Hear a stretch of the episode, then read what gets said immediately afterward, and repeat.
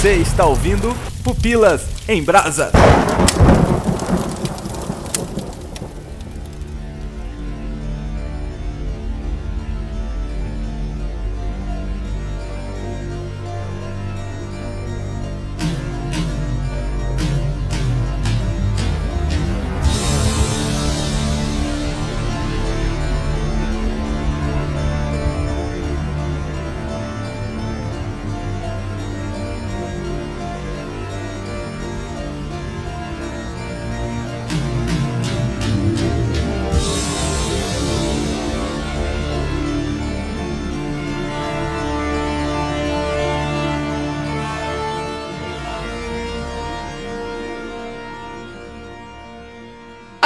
O Léo Agrelos e se eu for editar esse podcast, a música de entrada vai ser do Fala Mansa.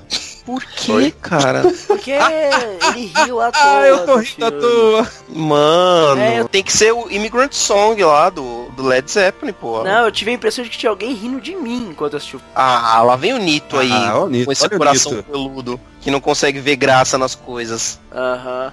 Você não riu à toa, Nico? Com o quê? O cara tinha problema mental, o Hulk no filme, velho. Você vai rir do cara? É errado, politicamente Não. correto. Aqui é Adriano Toledo e pela primeira vez em um filme da Marvel eu fico feliz de uma não aparição de um personagem, ao invés de terem colocado um personagem. Muito feliz de não terem incluído um personagem muito ruim da Marvel, que é o Bill Raio Beta. Obrigado, Pô, mas Marvel. incluíram ele, chamaram de Thor. É verdade.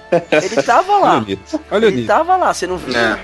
Pra que isso? Se quiser, a gente já começa a discutir isso agora. Não, vai, próxima entrada aí. Aqui é o Igor Reis e eu não entendi porque o Groot desse filme tava verde. E é essa sim.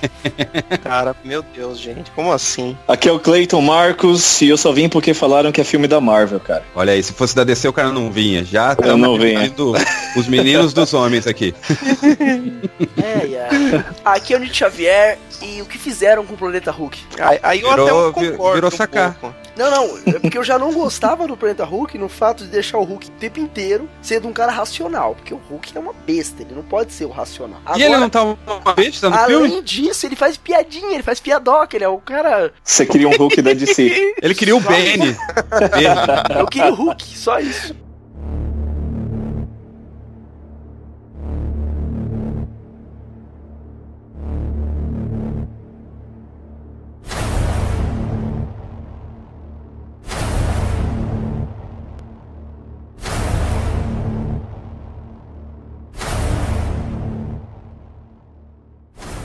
Em 2017 estreou o terceiro filme de Thor, O Filho de Odin e Deus do Trovão, o longa mais alegre dos três, cheio de cores e piadas, que mais pareceu com Guardiões da Galáxia Volume 3. Venha viajar conosco num buraco de minhoca e pegar carona nessa cauda de cometa. Vem, vem Leonardo, segura na minha mão. Caraca, foi muito engraçada a mudança de tom de um cara que nunca leu o texto. Vocês perceberam? O cara começou assim, e o filho de Odin, Deus Trovão, e o longa mais alegre dos três! Porque é a transição do Thor Mundo Sombrio para o Thor Ragnarok, entendeu? Ah, tá. Boa.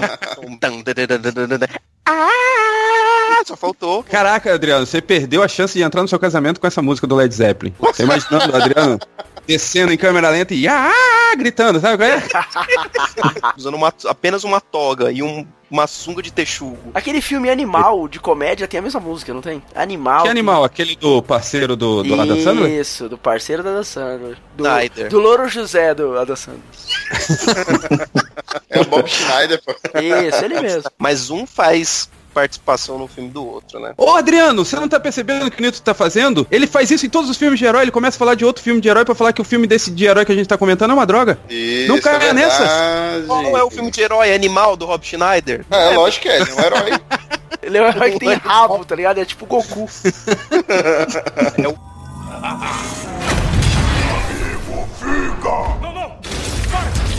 Muito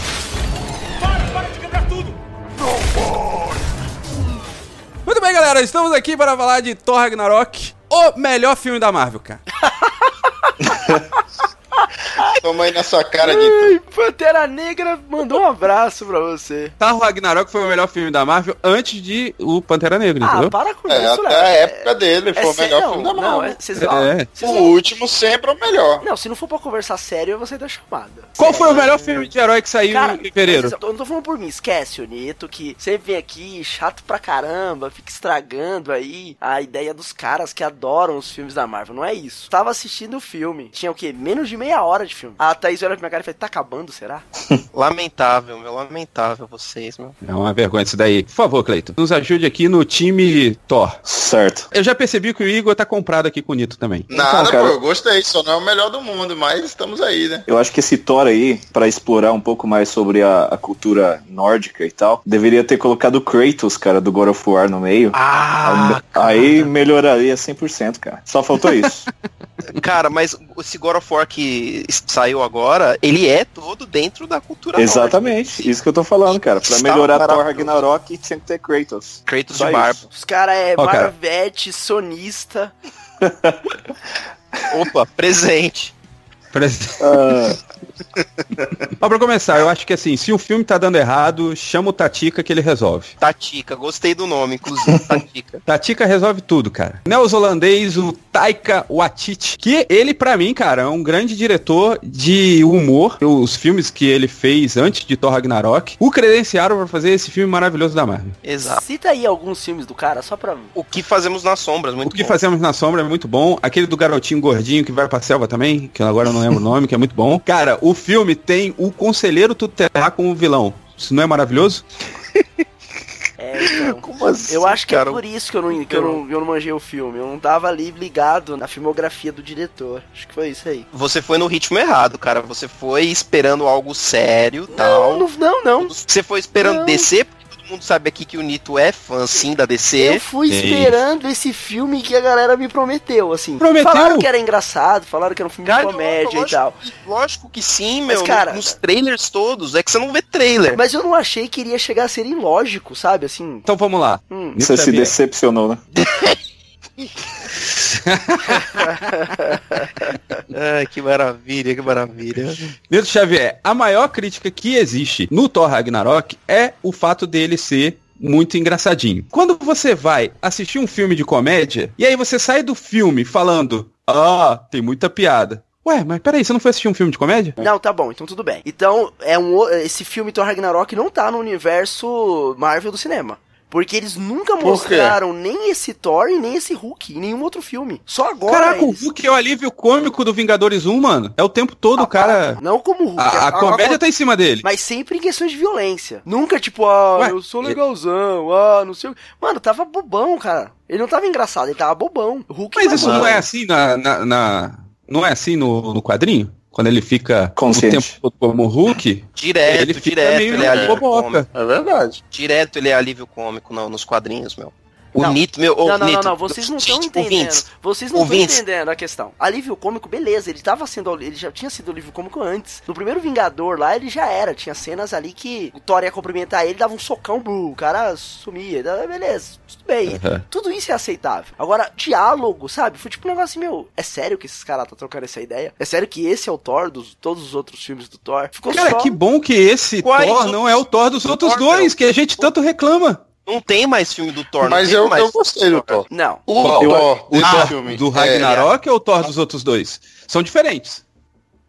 eu achei parecido eles, velho. Porque tu- os dois, assim, tipo, não sabem onde tá o que tá fazendo, entendeu? Tipo, é meio paspalhão. Meu, se você pegar o Thor lá do primeiro filme, ele era babaca, arrogante, ele era, meu, idiota, ba- basicamente. E fazia piadocas o tempo todo. Mas isso, Não, é, é, mas isso porque é a, uma é a é a evolução dele, né? Aí, tipo, Só ele que foi virando um comediante melhor, conforme os filmes. Então, meu, imagina no Guerra Infinita como é que ele vai estar. Ele vai ter tempo pra caramba pra fazer piada. Você não tem como comparar um filme lá do, do Thor primeiro, que foi dirigido por um ator e diretor shakespeariano, que é o Kenneth Branagh, e comparar agora com o cara que dirigiu o filme, que é um cara de background de comédia. meu. Lógico, teve essa diferença aí de, de tom aí que foi inclusive decrescendo, né? Tá, E foi então, proposital, né? então a culpa é minha por ter que eu achado o acho. filme chato. Beleza, eu assumo. Mas que não se repita. Tá, mas eu vou avisar pra Thaís também que a culpa foi dela de ter achado o filme chato. Mas Thanos tá vindo aí pra resolver isso aí. Vamos ver. É, ó, estão falando que o Guerra Infinita é bem sombrio, tem bastante desastre, bastante É. coisas chatas pra acontecer aí, ó. Capitão que América tem vai um- quebrar o pescoço do Thanos. Aí a galera vai gostar. Além de ter o Homem-Formiga, vai ter agora o Thor e o Hulk pra fazer a parceria na comédia. Junto com a capa E o, e o Homem-Aranha. do e Doutor Homem-Aranha. Estranho e o Homem-Aranha, pronto.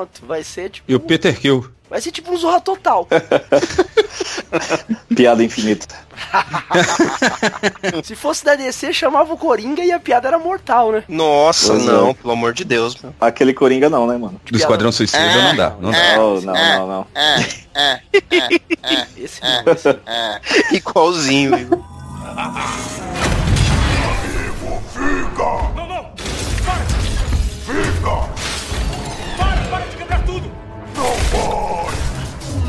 Muito bem, galera, depois desse debate maravilhoso onde Nito reconheceu que ele foi com um clima errado para o filme, vamos à sinopse do filme. Adriano Toledo traga a sinopse de Thor Ragnarok. A última vez que a gente viu esses dois personagens, Thor e Hulk, foi lá no final de Vingadores Guerra de Ultron, lá quando o Hulk entra na sua pequena navinha e segue em direção ao horizonte, dando tchau para a Viúva Negra. E o Thor tem que sair vazado porque ele lembrou que ele tinha alguma coisa muito muito importante pra fazer, deixou o arroz no fogo, a roupa estendida e ia começar a chover, ele vazou no final. Teve umas visão louca lá que ficou bem esquisito assim.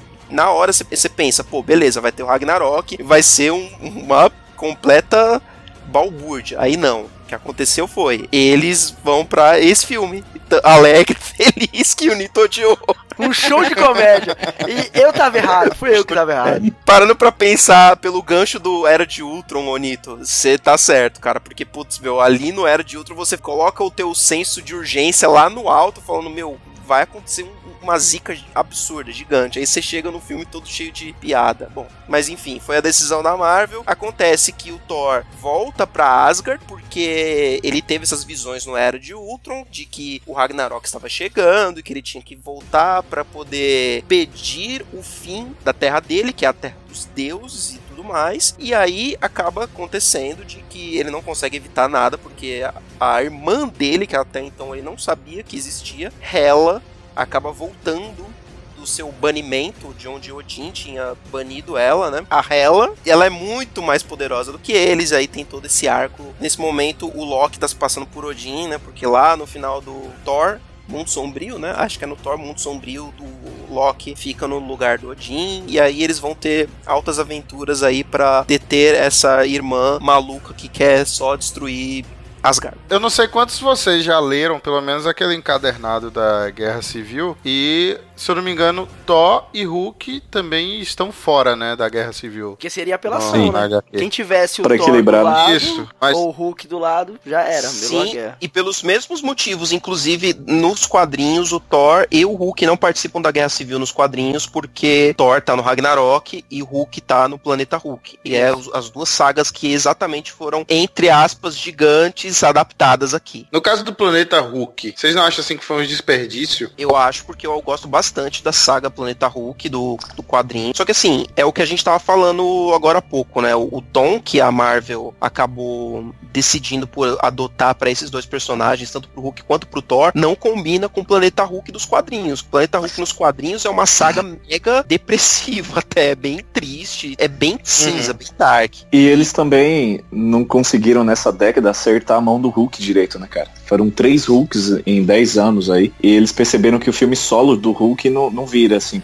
é, em questão de, de público, bilheteria e tal. Então talvez arriscar uma saga gigantesca solo do Hulk de novo seria perigoso demais. Então, mas na sentido. entrevista do Mark Ruffalo para o ah, lançamento do Thor Ragnarok, ele diz que o tom que foi pensado para o Hulk abre um leque para mais três filmes. Então, eu não sei, dá até pra gente especular aqui, mas acredito eu que com essa informação haverá três filmes aí do Hulk. Mas seria Hulk solo ou Hulk mais Thor, Hulk mais Homem-Aranha, Hulk mais Wolverine que tá vindo, voltando aí pra Marvel. Então, mas Hulk solo, será que funcionaria? Essa é a questão. Então, eu concordo com você que o Hulk no cinema funciona melhor como dupla. É. É, até porque se você parar pra pensar, eu acho que foi justamente isso que a Marvel pensou quando eles estabeleceram essa estratégia que eles estão usando até agora, né? E por isso que eles decidiram por não fazer um filme do Planeta Hulk, porque o Hulk, ele como um personagem secundário lá quando ele foi é, introduzido dentro da, da história foi no que? No Vingadores, né? Nesse MCU, fora o filme do Edward Norton. Sim. Como o Mark Ruffalo foi em Vingadores, e todo mundo adorou o Hulk em em Vingadores 1, e subsequentemente nos outros filmes também, todo mundo acha o Hulk um ótimo coadjuvante. Aquela aparição Mas- do Hulk no- nos Vingadores, acho que ainda é o melhor momento do Hulk no- nos filmes. Sim, sem dúvida. Nos dois, na verdade, né? Exato. Só que aí, pra você ter um planeta Hulk no cinema, do jeito que é nos quadrinhos, você teria que ter um fato Tem gerador. que ir pra DC, né? E aí, Tem pra ir ter pra um fato DC. gerador do planeta Hulk, não teve isso nos cinemas. Não, não, tem, não teria nem como, que aí você teria que entrar nos Illuminati da, da, da Marvel e, e a destruição que o Hulk causou no, no mundo inteiro, e as mortes e tudo mais. E o- os caras falarem, não, esse cara aqui não dá mais pra ele ficar aqui, vamos mandar ele pra um planeta desabitado pra ele ficar lá, que é aquela babaquice master, né, que eles fazem E com depois ele. ele volta e quebra quase nada, né? Não, e- exatamente. Aí eles gera uma outra saga depois do Planeta Hulk, que é o Guerra Mundial Hulk, né? Qu- Quando ele volta pra se vingar, né? Porque, meu, ele foi pra lá só pra desgraceira no Planeta Hulk, né? Ele, ele começa a ter uma vida boa, só que acaba tudo, né? Porque, pra quem não sabe, aí, o, o ouvinte, se você tiver algum interesse de ler Planeta Spoiler. Hulk, vai ter um spoilerzinho aqui, pula aí uns minutinhos. Mas o Planeta Hulk é basicamente o quê?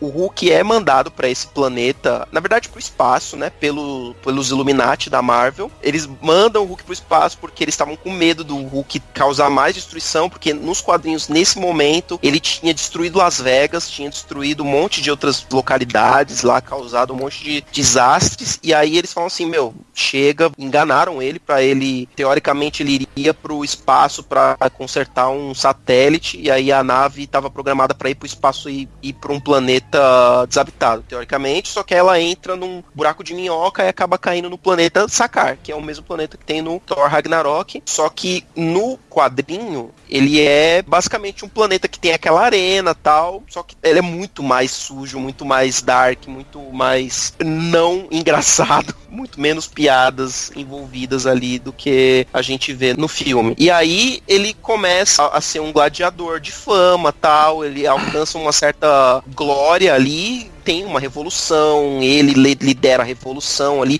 porque Tipo ele é meio gladiador. que- tipo gladiador, só que ele é meio que cultuado, porque ele é um cara muito mais é, forte do que todo mundo, ele, é- ele fica meio lendário nessa época, no quadrinho, pelo menos ele tem um pouquinho de inteligência. Ele, ele não é um, um total boçal, né? Tá Que já, foi, que já foi uma brecha no quadrinho. Mas tudo Sim. bem, precisava contextualizar ali, Mas porque não podia deixar o cara malucão. Porque em algum momento ele precisaria organizar um plano. Agora, contar piada é outra função. No quadrinho isso acontece com uma certa frequência, dele ficar mais inteligente, né? E aí o que acontece é que ele, quando ele tá tudo bem, quando tá tudo legal, a nave que ele foi mandado tinha uma bomba que os Illuminati tinham colocado. E essa bomba detona, basicamente o planeta é destruído. A mulher lá que ele tinha se apaixonado lá, que era uma pessoa local lá do, do planeta Sakar, acaba morrendo. Ela tava grávida de um filho dele. Então, meu, é muita desgraceira, cara, no planeta Hulk do quadrinho. Isso nunca iria ser aceito dentro desse MCU atual. Ela tava grávida do Hulk ou do.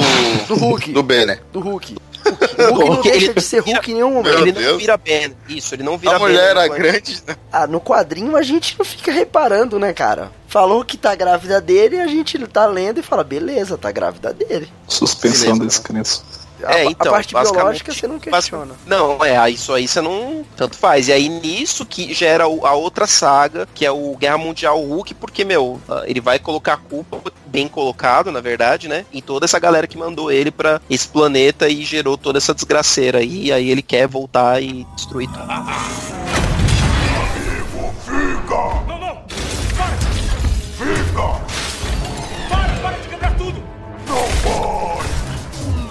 Eu vi muito ali do Bill Raio Beta, né? Porque é a mesma história. O planeta é destruído e aí tem uma nave, e aí tá todo mundo nessa nave e essa nave precisa ir pra algum lugar. Para o ouvinte que não teve esse prazer de saber quem é esse maravilhoso personagem da Marvel, talvez um dos melhores personagens que existe. Quem é esse Ele é tipo um Jar Jar Bill Raio Binks, Beta. né? Bill Raio Beta, né? Ele é tipo Jar Jar Binks, é. Com motivação. Ele é um cavalo, né? Tipo, ele tem corpo de, de gente, cara de cavalo, e ele consegue manipular o martelo, né? De Thor, Mjolnir, que chega um momento em que ele ganha uma roupa igual a de Thor e um martelo igual a de Thor também, Pra proteger o povo dele, né? É Era porque uma nessa. época estranha nos quadrinhos, né?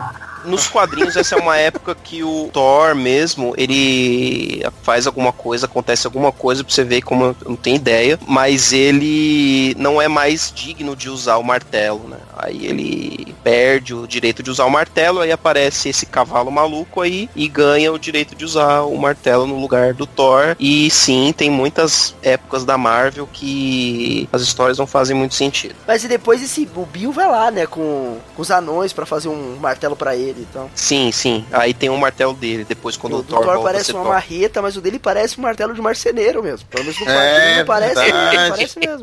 É tipo É o martelo que o verdade. seu Madruga usa no, no episódio do Chaves, que ele é marceneiro. Aí. Aquele martelo, como se fosse esse martelo que a gente usa, só que com dois lados, né? Isso, Sem o lado de tirar o prego. exato. Ele é. não precisa tirar prego. Sim, pra tirar Inclusive o seu Madruga com certeza conseguiria levantar o martelo do Thor. que, que é digno, né? Ele é nobre de coração. É, o filme tá bom, né? Bem empolgante, assim. O conteúdo tá. tá trincando aqui, a galera tá empolgadíssima pra falar sobre o filme. Tá, ok. É, chato. Alguém leu a saga que- Ragnarok? Não, não li, cara. Aí ninguém Não liga veio pro na- Thor, gente. Ninguém liga pro Não, Thor. ninguém liga. Ninguém Não, liga, saiu na. não liga pra Ô, nada. Bonito, não saiu na coleção Ah, não, isso eu sei, porque eu não tenho ela. Falei, ó, não saiu na coleção da, da Salvati. aí. da Safari. Olha, Nito, mas esse é o grande mérito da Marvel, cara, no cinema, porque assim, já que ninguém liga no Thor, e os caras conseguiram transformar um personagem muito interessante, cara. Sim, não, peraí. A adaptação do, do quadrinho pro cinema da Marvel, cara, não tem como você criticar. Isso é impecável. Se não fosse assim, o- os caras não estavam enchendo é, navios de dinheiro toda vez que lança o filme. Não é isso que eu tô querendo dizer, não. Eu não tenho críticas a isso. Tá? Eu só acho, assim, que, eu- que algumas vezes eu quero alguma coisa a mais. É só isso, ponto. Tem filme que eu acho super divertido, tá? A maioria deles eu acho super divertido. Mas tem uns que eu acho que dá uma escorregada. Por exemplo, eu não gostei de Thor Ragnarok. Talvez, lógico, eu não sou o cara melhor pra assistir uma comédia. Provavelmente, tá? Eu não sou o cara da comédia. Mas eu não gostei do filme. Agora, Pantera Negra, cara, que filmaço. Pantera Negra tem que ter alguma citação, pelo menos no Oscar do ano que vem. Então, o Pantera Negra é aquilo que você tá pedindo. é que ele é mas não, diferente, mas, por exemplo, entendeu? A gente, a gente falou do Doutor Estranho aqui. Cara, é um filme ok, divertido pra caramba. Eu me diverti com o Doutor Estranho. Eu gostei do filme. Inclusive, eu falei isso no podcast anterior. Eu gostei do Doutor Estranho. Mas eu não gostei do Thor Ragnarok. mas assim, você não gostou por causa do Hulk? Ou não gostou por causa do excesso de piada? Não, ó. Porque Loki virou bonzinho? Por exemplo, o primeiro filme do Thor é ruim mesmo. Tá, gente? O primeiro filme do Thor é ruim. É horrível. E não é Todo por- mundo concorda? Todo mundo concorda. É É, eu acho que não é por gosto hoje meu. concorda. não é Eu por- gosto de qualquer coisa. Não é gosto. Gostou de Esquadrão Suicida? Nossa. Ah, aí, não, né? É verdade. Aí não. Aí não. Aí, aí você vai além. Lá, né? Queria até ver onde você ia. Achou, achou, achou. Qual é o seu limite, né?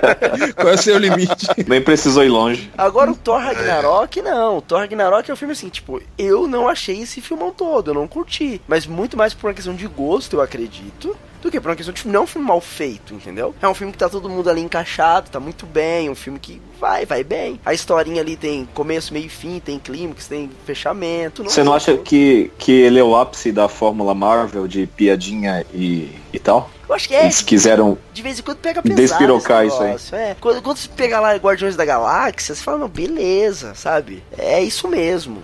Vai. Mas eu acho que, que deram exagerada nos personagens que a gente já conhece, que tá vendo no cinema todo ano, entendeu? O que eu concordo com, com o Nito é o seguinte: por mais que eu, particularmente, não tenha acompanhado a fase Ragnarok nos quadrinhos, que eu já tinha deixado de, de acompanhar. É, de qualquer forma, sabendo que o Ragnarok diz respeito à escatologia, ao fim do mundo dentro da mitologia nórdica, você trazer um filme com esse teor de fim do mundo, destruição, aniquilação total, tinha que ser algo mais, Mais dark, sério, né, né? cara? Mais sério, algo mais Batman vs Superman. Não sei, mas tinha que ser algo que trouxesse um- uma tensão. E você tá todo o tempo dando risada e tal. Não tem como você criar expectativa em cima do fim. E o fim apresentado, ele tinha que sim que ser algo mais, mais pesado, né? Tipo, no mínimo igual Capitão América Putz, é, Soldado Invernal. Eu acho que é algo mais pé no chão também, né? Se bem que a gente tá falando de algo completamente místico e fantasioso, né? Mas a tensão iminente do fim, o Ragnarok, faltou para mim enquanto eu assisti. Eu acho que Thor é o riso antes do choro.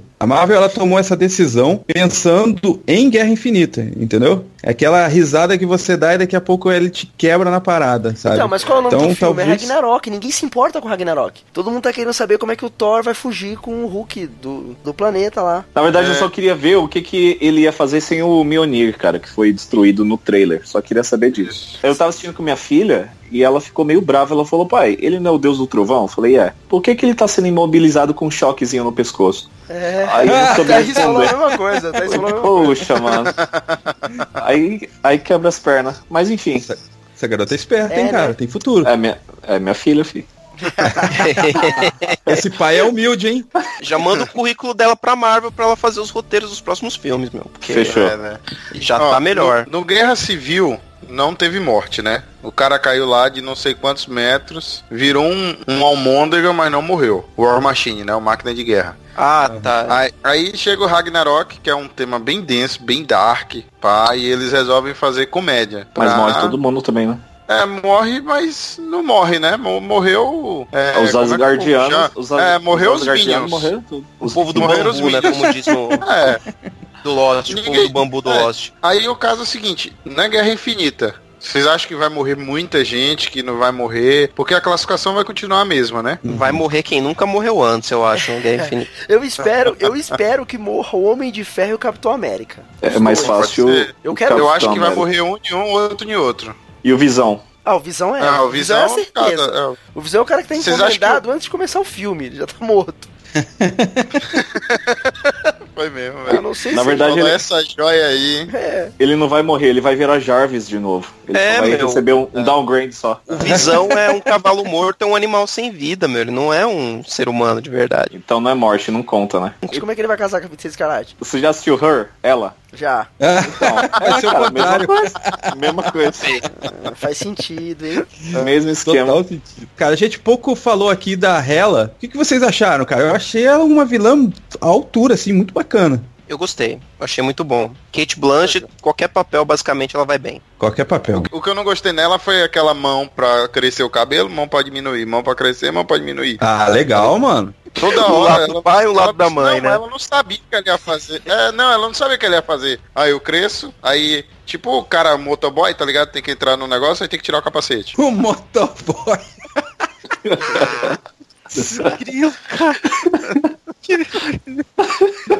Ah, é a melhor analogia que eu vi hoje, cara, foi essa, meu. Tipo, motoboy.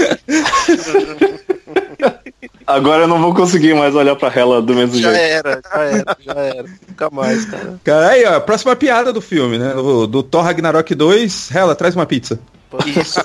Eu ia falar que ela tava no esquema da Rita Repulsa. do- do- do Verdade. Power Rangers. Power Rangers. Ficou melhor que a Rita. Tirando essa parte estética, eu acho que ela tem uma presença muito de medo, né, cara? Ela, ela dá esse teor de medo, embora o tom do filme não esteja mostrando em momento algum esse medo, esse ato de consequência e tal. Mas ela, sim, ela destoa de um filme de uma maneira positiva, né? Sim. Isso, essa parte eu achei legal nela. Você vê assim, ó, que as pessoas morreram, tipo, qualquer um, né? Quando ela arranca o olho de Thor, né? Quando ela corta o olho dele. Vocês sentiram alguma coisa ou foi assim, ah, tamo aqui, né? Sei lá. É. Eu esperei uma piada. Eu achei depois desse jeito. Que o olho saísse, mas não teve. Aí te decepcionou, né, cara? Esse- aí, espera aí eu já piada. tava esperando piada em tudo, aí não teve a piada do olho. Aí. Ah, por isso que você saiu frustrado, decepção. Eu entendo. Poxa, O filme te decepciona. Ou, ou então, uma boa solução pra Guerra Infinita é a morte do Homem de Ferro e o Capitão América em pegar o lugar do Nick Fury. Mas a Shield acabou, cara. Ah, mas sei Não lá, tem mais mas Shield. ele é o cara sem um olho. Tem um tempo já, hein? É só porque ele não tem um olho. É só isso. Era Thor, moço. Você falou Capitão América. É, você falou Capitão América. Eu acho que o Capitão América vai assumir que é da Hydra, igual no quadrinho, né? Putz, pode por ser. favor, não faça isso, meu. Ah, não, não, não faz sentido. Se fosse da DC, Isso talvez. aí, isso aí, quando fizeram nos quadrinhos, eu falei, meu, ainda bem que eu não tô acompanhando, Acompanhando. aqui, Ainda cara, bem que eu porque... não gasto meu dinheiro com isso. É, meu, porque eu vou te falar, viu, cara. Mas já né? voltou ao normal, né? Voltou já, normal, já voltou. É. Meu, qual foi a desculpa? eles fazem besteira e depois reticonizas tudo. A desculpa era a pegadinha do malandro, cara. É, basicamente. É, só isso. Fica! Não, não! Para! Fica! Para, para de quebrar tudo! Não! Então, no segundo ato, ali, né? Quase na meiuca ali. É, ela, ela mata aqueles guardas todos quando ela chega em Asgard. Então ela chega lá naquele salão, né? O salão do trono. E ela vê aquelas pinturas no teto. Não sei quantos lembram. Que lembra a Capela Sistina, né? que você olha pro teto assim, tem anjos, pá. Ela vê e a gente vê ali festas, acordos de paz. Então ela pega as adagas dela e atira naquele teto. Quando atira naquele teto, ele começa a rachar e cai. E aí a gente vê um teto com guerras, né, mostrando morte, destruição e onde ela e Odin lado a lado eles estavam destruindo e conquistando os impérios. Essa é a parte mais dark que eles tentam trazer, né, cara? Isso. Talvez isso daí, como tenha sido um grande argumento lá na, no processo de criação de Thor Ragnarok, e eu acho que ele foge um pouco do tom, né, por, do filme Uhum. como um todo, porque é, é aquele negócio assim de tipo, ó, teve consequência, o Odin é um grande desgraçado, é, tá todo mundo sendo enganado. Essa cena, ela é mais forte do que o próprio olho do Thor sendo arrancado. Isso aí nos atinge mais, né?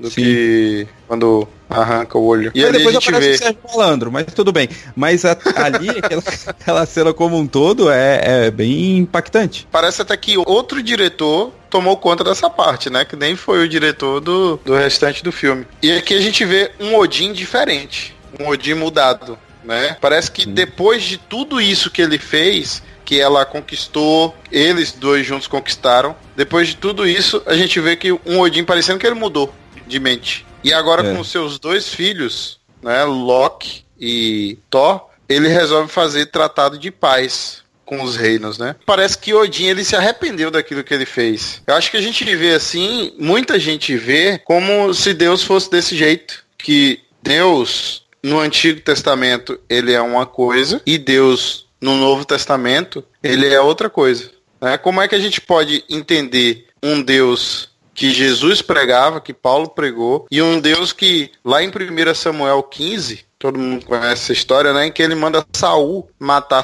todos os amalequitas e ele manda matar homem, mulher, criança, recém-nascido, boi, ovelha, camelo e jumento, né? Pareceu e a gente vai maldição para você, maldição para sua cabra, maldição para sua vaca.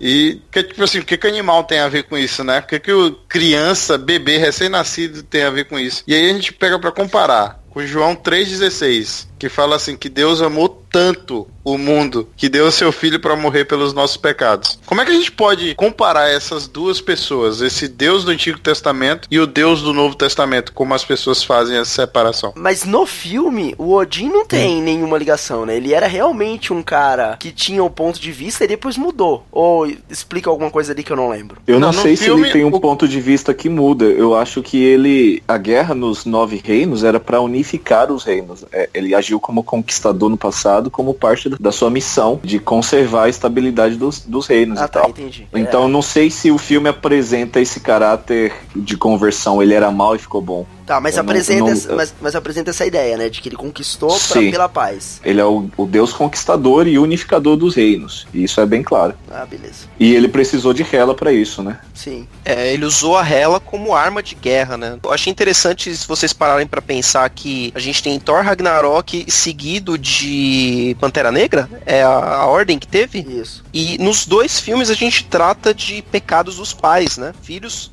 confrontados, confrontando pecados dos seus pais. Vocês repararam nisso? Pantera Negra também trata desse, desse tema.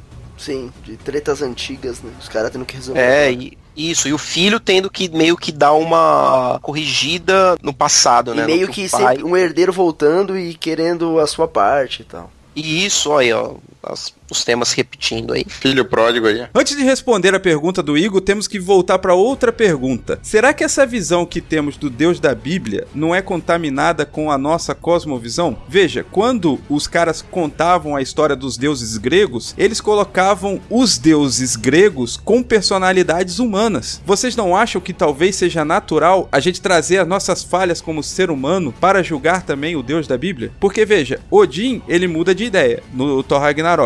Nós também não mudamos de ideia o tempo todo? Então fazer essa análise de que Deus também mudou de ideia, Deus era um cara tirando no Velho Testamento, e amor no Novo Testamento, talvez não deixe a gente confuso na hora de analisar quem é o Deus Jeová, quem é o Deus ali da Bíblia? Ah, tá. Então você quer dizer que a análise que você faz de Deus fala muito mais de você do que de Deus. Não, eu não sei. Eu tô colocando a pergunta aqui para vocês. Tá, eu só tentei resumir a pergunta. Tem muito problema quando a gente tenta interpretar a Bíblia que começou a ser escrita há quantos mil anos atrás? Mais de. Fala aí, Cleiton. Bastante tempo atrás. Bastante. Excelente. Bastante. Aqui tem formação, aqui tem conteúdo. Desde Moisés, é tempo pra caramba, cara. Nossa, É, então, sei lá, 4 mil anos atrás, né? Vamos pensar assim, mais, mais do que isso. Então, a hermenêutica, que é o que estuda a interpretação de qualquer coisa, no caso a hermenêutica bíblica, ele nos mostra que a gente não pode interpretar a Bíblia com a mente ocidental. A gente tem que entender como é que eles viviam, como é que eram as obras naquela época, pra gente entender como a Bíblia foi escrita, né? Qual a mente que eles tinham. Porque se você for pensar assim, pelo menos o povo hebreu, né? Que a Bíblia ela é escrita Antigo Testamento hebraico era- e aramaico e o Novo Testamento em grego, você tem que entender que a mente do povo hebreu, eles não sabiam explicar direito os sentimentos. A gente fala assim que quando você ama alguém, né? Você fala que vem do coração, né? Pra eles é das entranhas, né? Do intestino, que é aquele tipo aquele frio na barriga. Então, o sentimento pra eles é uma forma difícil de explicar. E quando você vem pro grego, que é, já é ocidental, que já é aquele povo mais filosófico, mais sentimental, tem essa influência grega na hora em que é a Bíblia é escrita. Então, é, a gente vê a diferença, né?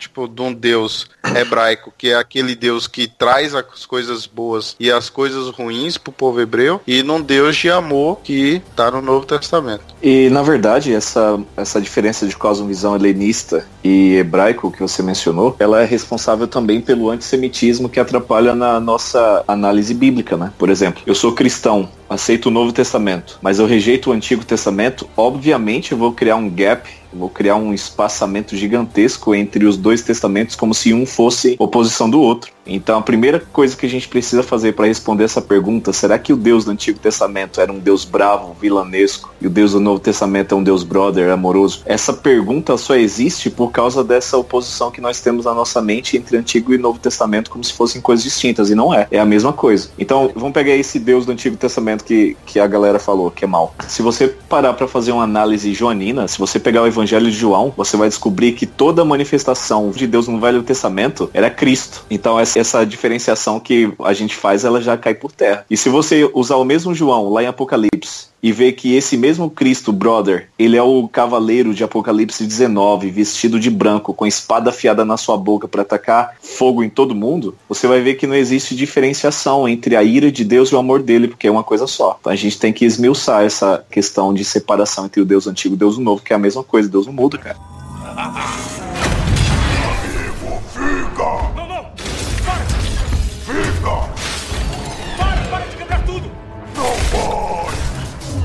Vocês acham que tem al- alguma relação com a linguagem também? A gente sempre ouve falar que no hebraico eles não têm tantas palavras quanto a gente tem. Deixa o vocabulário da língua hebraica, principalmente a hebraico bíblica, é bem menor que a nossa, né? Mas eu não diria nem que é questão de vocabulário, mas é questão de cosmovisão mesmo. Eu não vejo problema em ver Deus se arrependendo. O texto bíblico deixa bem claro que Deus se arrependeu, Deus mudou de ideia. Abraão troca ideia com Deus, intercede com Deus e ele decide então mudar os preceitos do- do- da sua sentença em relação a Sodoma e Gomorra. Deus ele se arrepende em ocasião de Gênesis eu não tô aqui falando que a narrativa hebraico-bíblica ela antropofomiza Deus. Eu tô falando que Deus ele é, ou nós somos a imagem e semelhança dele. Então Deus tem emoções, Deus se ira, Deus se entristece, Deus. Então essa questão de como que a linguagem bíblica, hebraico-bíblica descreve as ações e emoções de Deus, eu não vejo um problema. O problema que, na minha visão, existe é de você não entender que a ira de Deus e mesmo a destruição que ele direciona, ainda assim é uma expressão do seu amor. Então a gente vê o Deus do Antigo Testamento bravo e a gente vê o Deus do Novo Testamento amoroso. E essa separação que não deveria existir. Porque não existe, né, na verdade, né? Exatamente. Então, cara, você citou aí, por que, que ele matou criança, velho e tal? Mas tem todo o contexto de ele ter mostrado a sua misericórdia, a sua graça, a sua justiça para todos os amorreus, heteus, ferezeus, todo mundo que estava ao redor de Israel tinha testemunhado do poder de Deus. O povo rejeitou, sabendo do que estava fazendo, era rebelião, não era ignorância. E quando a gente analisa que Deus ele faz uma aliança não com o indivíduo, ele faz aliança é coletiva, é com a família. A, a gente tem uma visão de que a, a, salvação é individual, né? A salvação não é individual. Na Bíblia a salvação ela é sempre coletiva. É, você aceita individualmente, mas essa sua aceitação individual ela deve culminar no coletivo e o coletivo nada mais é do que a junção de indivíduos. Então quando Deus quer salvar, ele quer salvar famílias. Os amalequitas rejeitando a graça, rejeitando por meio da rebelião descarada, eles estão condenando a sua posteridade. Então não é algo que Deus faz de maneira arbitrária, é sempre uma consequência de ter rejeitado a sua graça. E o que vai acontecer, eu insisto, o nosso Ragnarok, o nosso fim do mundo, vai acontecer do mesmo jeito, cara. O mesmo Cristo amoroso que foi entregue por Deus como um presente gracioso, esse mesmo Cristo, que é o Cordeiro, ele é o leão da tribo de Judá, o leão que vai trazer a, a espada. Então, a gente faz essa distinção e esquece que essa distinção é resultado de uma cosmovisão helenista, como foi dito agora há pouco, e não hebraico-bíblica. O próprio livro de Jonas, né, cara, que Jonas era muito mais, é, digamos assim, o, o, maldoso que queria destruir todo mundo. E Deus fala: não, a galera se arrependeu Sim. lá, beleza. Se arrependeram, vão continuar viva. E se fosse esse Deus, esse Deus mal, tirano e matador e assassino, teria matado do mesmo jeito. Sim. A gente não tem como saber, mas todo mundo, 100% dos ninivitas se converteram. Então, assim, se teve um só que não se converteu, não aceitou, ele foi salvo porque os outros foram, foram salvos, cara. Então, a salvação de algumas famílias culminou em salvação às demais. Então, a graça é injusta também, nesse sentido, né? Se o pecado é injusto, a graça também é muito mais ainda. Então, a gente tem que olhar como um todo, né? Ele destruiu os amalequitas, mas como consequência da rejeição. Ele salvou os ninivitas como consequência da aceitação. Quando a gente olha para isso, a gente não vê que há uma necessidade de Cristo ter vindo mostrar a bondade de Deus. É, Deus não precisa que a bondade dele tenha sido manifestada, que ela foi ao longo da história inteira. O que Cristo veio fazer foi manifestar a justiça de Deus, que é um aspecto aspecto diferente. Ô Cleiton, só para eu entender aqui, você acha que Deus ele muda de opinião de acordo com a história, assim, no caso? Que, vamos, deixa eu lembrar aqui. O povo pecou lá no, no deserto e aí Deus falou para Moisés que ele ia destruir o povo. Então Deus ia de fato destruir o povo? Ou você acha Uai. que Moisés. É porque o que eu entendo é assim: que Deus ele estava testando Moisés e mostrando para o povo o que Jesus faria nessa terra, que era a intercessão pelas pessoas. Porque Moisés ele intercedeu. Falou assim, ó, se eles forem destruídos, eu quero ser também, entendeu? E o que eu entendo é que tanto quanto Moisés com Abraão é que Deus ele estava testando, estava mostrando o que Jesus iria fazer aqui na terra. Nós temos uma dificuldade de entender ou conceber Deus mudando de ideia, porque nós temos uma construção de Deus, uma construção helenista, platônico-aristotélica, que é daquele motor inamovível, aquele que Deus que é imutável, aquele Deus que é imaterial, aquele Deus que é atemporal. E o Deus hebraico bíblico, ele é completamente a antítese disso, cara. Essa ideia de que Deus é imaterial, se você parar para perguntar para o cristão aí como que ele tem a visão de Deus, Deus para ele é apenas uma luz. E se você mostrar na Bíblia que Deus é, é um ser pessoal, a galera escandaliza. Deus é pessoal, Deus é material, Deus é uma pessoa. É, Deus é temporal, ele está inserido no mesmo espaço-tempo. A gente concebe Deus com as características helenistas, um Deus grego, para fazer uma leitura de um Deus hebraico. E essa ideia de um Deus inamovível, imutável, no sentido de que ele não é pessoal, que ele não, não muda de ideia, é uma visão helenista, cara. O Deus, o Deus hebraico, ele, ele tá todo o tempo arrazoando. E se você entender que Deus, ele,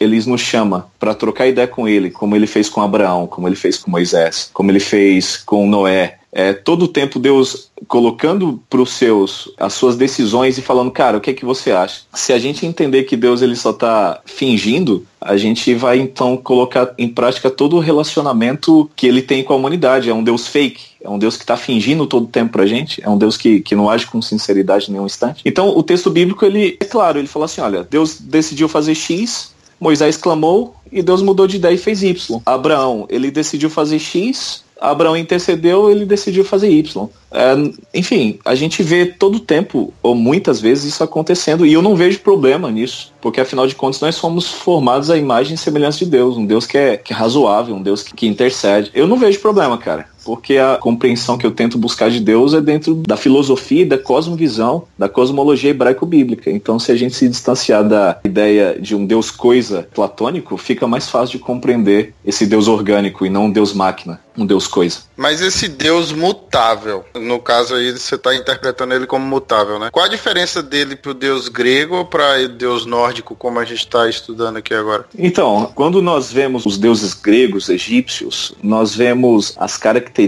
da psique humana nesses deuses. Cobiça, ódio, inveja, lascívia. E a gente não vê nada disso, que Deus é, é santo, Deus é, é, transcendente. O que eu tô querendo dizer, e, e, essa expressão Deus móvel, eu não usei, mas o que eu tô falando aqui é um Deus, um Deus vivo. É essa expressão que a Bíblia dá. Então, a gente nunca vê Deus com inveja, com ganância, com lascívia. Isso são características, sim, de uma antropoformização de Deus que é o que acontece com Zeus. Zeus ele sai pegando todo mundo.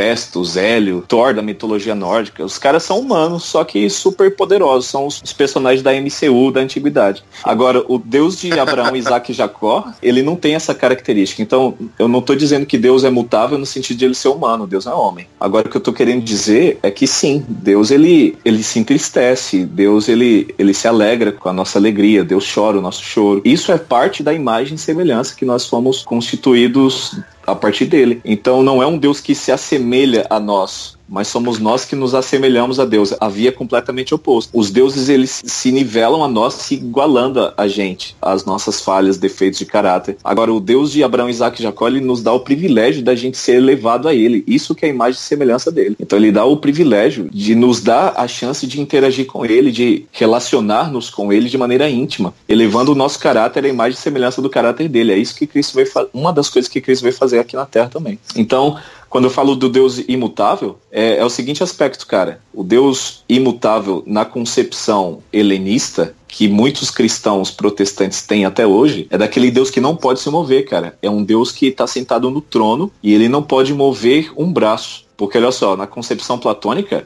se Deus se move, se ele se mexeu, é porque ele está sujeito a mudança. E se está sujeito a mudança, logo ele não é perfeito, porque tudo que muda não é eterno. Então a concepção helenista desse Deus é um Deus literalmente inamovível, cara. Imagina um Deus sentado lá no trono que ele não pode mexer nem a pestana. Essa visão faz com que você entenda muito mais a iconoclastia, a adoração de, de ídolos, porque é a representação que você tem de Deus. É um Deus ídolo, um Deus coisa, um Deus parado.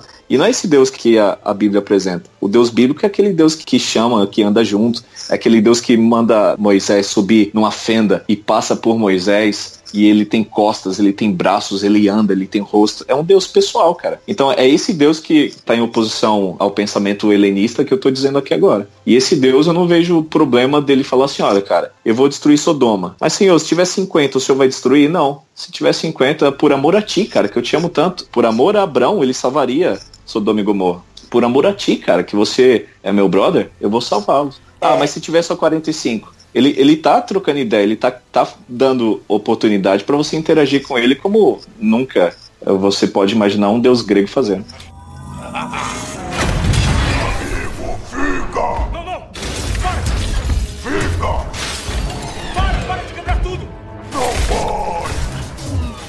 falou que ele não é um deus que fica parado, um deus que se move. Mas isso não tiraria, por exemplo, o argumento daquele que fala, ah, mas ele não é onisciente, não tem ciência de tudo. Então, se ele tem ciência de tudo, ele não necessariamente mudaria, porque a estratégia já está feita. O fato dele ser onisciente não exclui a realidade de ele interagir com o ser humano. E se a gente parar para pensar, essas construções onisciente, onipotente, onividente, oni whatever, ela não tá no texto original. São construções que remontam ao pensamento helenista, cara. A Bíblia fala assim que Deus conhece o princípio desde o fim, mas qual a diferença entre o conhecimento abrangente de Deus na cosmologia e cosmovisão bíblica e da cosmovisão helenista. Então é isso que a gente tem que fazer, cara. Não dá para analisar um deus hebraico com a cosmovisão helenista. Aí dá, dá bug, dá chute. Então a gente precisa primeiro sentar e ver qual é a compreensão bíblica do conhecimento todo abrangente de Deus. Mas isso não impede o fato de ele conhecer e interagir conosco. E, por exemplo, o fato dele se mover, eu não vejo problema, e para mim não tem problema, ele atrapalhar o seu conhecimento todo abrangente. Então, qual o problema de Deus levantar-se do seu trono? Não é uma pessoa que se move. Qual o problema disso atrapalhar a sua onisciência? Se é que a gente pode usar essa expressão onisciência. Como que isso atrapalharia? Eu não vejo problema, cara. Não, Deus é uma do, pessoa. Do mudar, entendeu? Questão tipo, ah, mas Sim. se ele muda, então quer dizer que a estratégia É opinião, anterior né? não- não- não- é, será que eu... Ent- Então, mas, mas mover-se é mudar, cara? Não. Mover-se faz parte de uma função de um ser vivo. Então, olha só, lá no, no Éden fala que Deus andava no jardim na viração do dia, cara. Andar. Aí você agora tá tomando a imagem ética helenista de um ser etéreo, sem matéria, para descrever um Deus bíblico que fala que ele tem mãos, formou o homem, que, que soprou, que tem boca, e que o homem foi criado à imagem e semelhança de Deus. Então a gente tem que esquecer que essa imagem e semelhança de Deus não é apenas no aspecto do caráter, mas também no seu designer humanoide, tem dois braços, duas pernas e tal. Então, o imagem e semelhança lá do Éden não é só em relação a caráter. Imagem e semelhança do Éden é também no seu aspecto humanoide, cara. E eu insisto lá em Êxodo, Moisés fala, Senhor, deixa eu ver a tua glória. Aí Deus fala, cara, você não pode ver minha glória porque no contexto do pecado, você não pode ver, senão você padece, você explode. Aí ele fala o seguinte, mas vamos fazer uma gambiarra. Olha só, Deus adaptando a, a sua realidade à realidade do ser humano. Vamos fazer uma gambiarra. Sobe aqui nesse monte, fica no meio do penhasco, eu vou passar e quando eu passar eu vou me cobrir com a minha mão, para você não ver o meu rosto, a minha glória. E quando eu passar, você vai me ver só pelas costas. Então Deus está cobrindo-se a si mesmo com sua mão e ele passa, Moisés vê as costas de Deus e só essa experiência com Deus, esse contato perto físico, com Deus físico, Moisés fica com o rosto resplandecente o resto da vida. Mas cara, se ele passou e se cobriu com a mão, ele tem braço, se ele andou, ele tem perna, se ele tem costa, ele tem torso, se ele fugiu ou escondeu seu rosto, ele tem cabeça. Nós somos no aspecto humanoide, a imagem e semelhança de Deus. E esse Deus anda, esse Deus é vivo. Lá no Éden, eu repito, Adão e Eva fugiram da presença de Deus entre as árvores do jardim. Você não foge da presença de uma entidade etérea, intangível e imaterial. Você foge e a gente tem que entender que eles eram perfeitos, não tinha essa mentalidade infanto-juvenil que a gente pensa. Fugir da presença de algo pressupõe que esse algo pode ser evitado. Então eles fugiram da presença física do Deus físico, que os criou fisicamente. E se a gente parar para pensar, cara, o céu, Apocalipse diz que o trono de Deus, que é a Nova Jerusalém, vai descer e voltar aqui para a terra. A Nova Jerusalém é descrita como é, um lugar físico. Então o céu hoje, onde Deus está agora, é um lugar físico. Se você parar para tirar todo esse caráter material de Deus, aí você precisa explicar como que é o céu. Então lá no céu não vai entrar gente com carne e osso? Não, não vai. Então no céu só vai entrar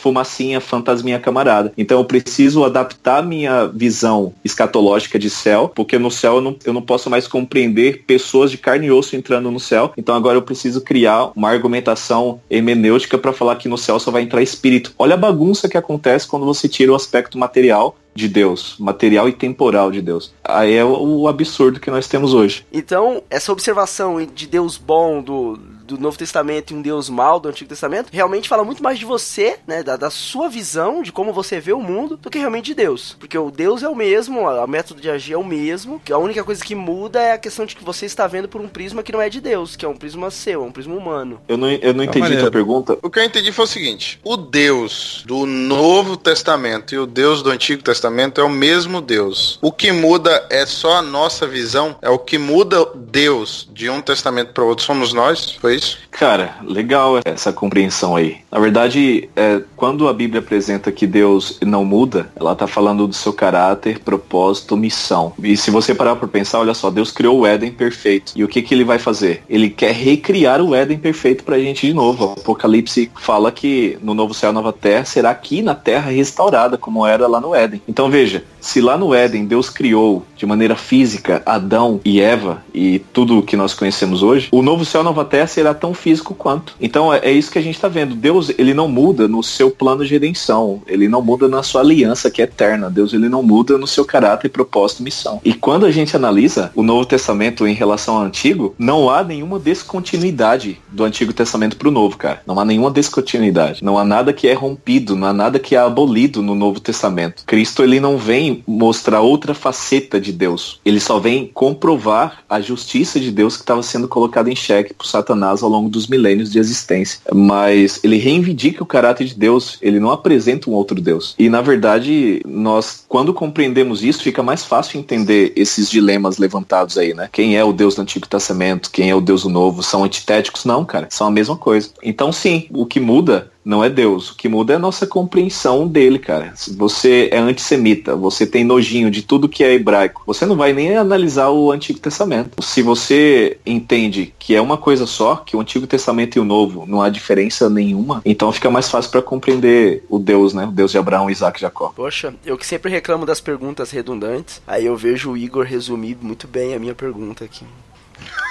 Parabéns.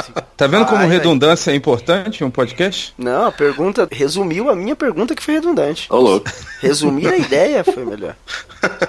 De qualquer forma, eu não sei se Odin no filme é apresentado como um cara que era vilão e depois vira mocinho, eu não sei. Mas a questão é que, dentro do ponto de vista cristão hoje, muitos entendem Deus como se fosse vilanesco, cara. O Deus Pai é uma figura brava, é uma figura na cabeça de muitos ameaçadora. E eu preciso de um Cristo mais brother, de um Cristo mais amigável para me livrar do Pai. É algo completamente bizarro, cara. E quando a gente para para analisar, olha só, qual é a missão de Cristo aqui na Terra? É nos restaurar e nos reaproximar com Deus o Pai. Isso que é muito louco. Ninguém vai ao Pai se não for por mim. A missão de Cristo é nos reconciliar com o Pai. Lá em 1 Coríntios capítulo 5, no verso 17 em diante, Paulo diz que Deus o Pai reconciliou-nos consigo mesmo através de Cristo Jesus. Então, o pecado que fez a humanidade se afastar de Deus o ser humano, o pecador, foi reconciliado com o próprio Deus, o Pai. E a gente não pensa no Pai. A nossa adoração não passa nem o Pai pela cabeça, cara. E a gente tem medo do Pai. É uma das artimanhas que o inimigo de Deus tem. É mostrar que o caráter de Deus é questionável, fazendo com que você adore Cristo sem cumprir o objetivo da missão de Cristo, que é reconciliar-te com o Pai. Cara, eu sou pedagogo, professor. Mas quando você vê uma professora ou uma, sei lá, qualquer pessoa tentando dirigir uma adoração infanto-juvenil, adoração para criança, eu já observei isso várias vezes. As pessoas geralmente, quando estão dirigindo o momento de oração ou de qualquer coisa com as crianças, elas falam assim: escuta, vamos fazer Papai do Céu? Papai do Céu é a expressão para fazer uma oração ao Pai. Vamos fazer Papai do Céu? Vamos. Só que a oração Papai do Céu, ela não se dirige ao Pai, cara. As pessoas não mencionam o pai nem na oração. A oração, ela geralmente é, querido Jesus, blá blá blá blá blá blá, eu te peço, te agradeço em nome de Jesus. Você está pedindo para Jesus em nome de Jesus, sendo que o próprio Cristo nos ensina a tudo que nós pedimos ao Pai em nome dele ser nos atendido. Cristo veio nos reconciliar com o Pai. E na verdade, quando a gente tem essa visão de que o Deus do Antigo Testamento, o Pai é bravo, a gente está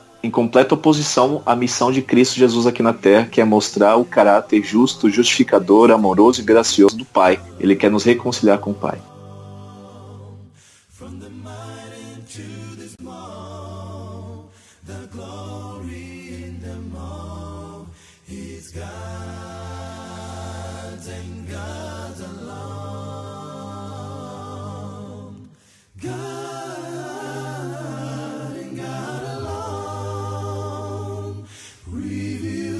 truth Babawi Kalaman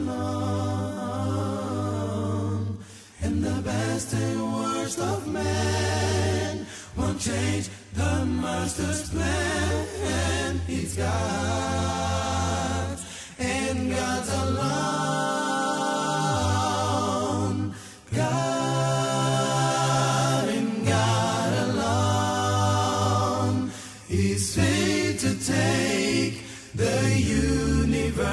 us strong. Let everything that lives reserve is true, is prayer.